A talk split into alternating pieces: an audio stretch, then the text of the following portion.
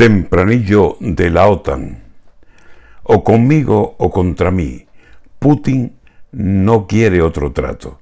Ahora le ha dicho a Finlandia que o bien echa atrás el paso para integrarse en la OTAN, como lo tiene pensado, o le va a formar un lío que recuerde al ucraniano, o arma una guerra mundial y no queda aquí ni el tato.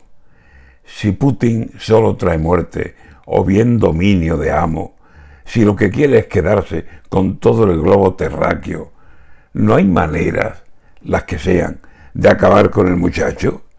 Si acabando con el lobo se salva todo el rebaño, batida al lobo, señores, y tal día hizo un año.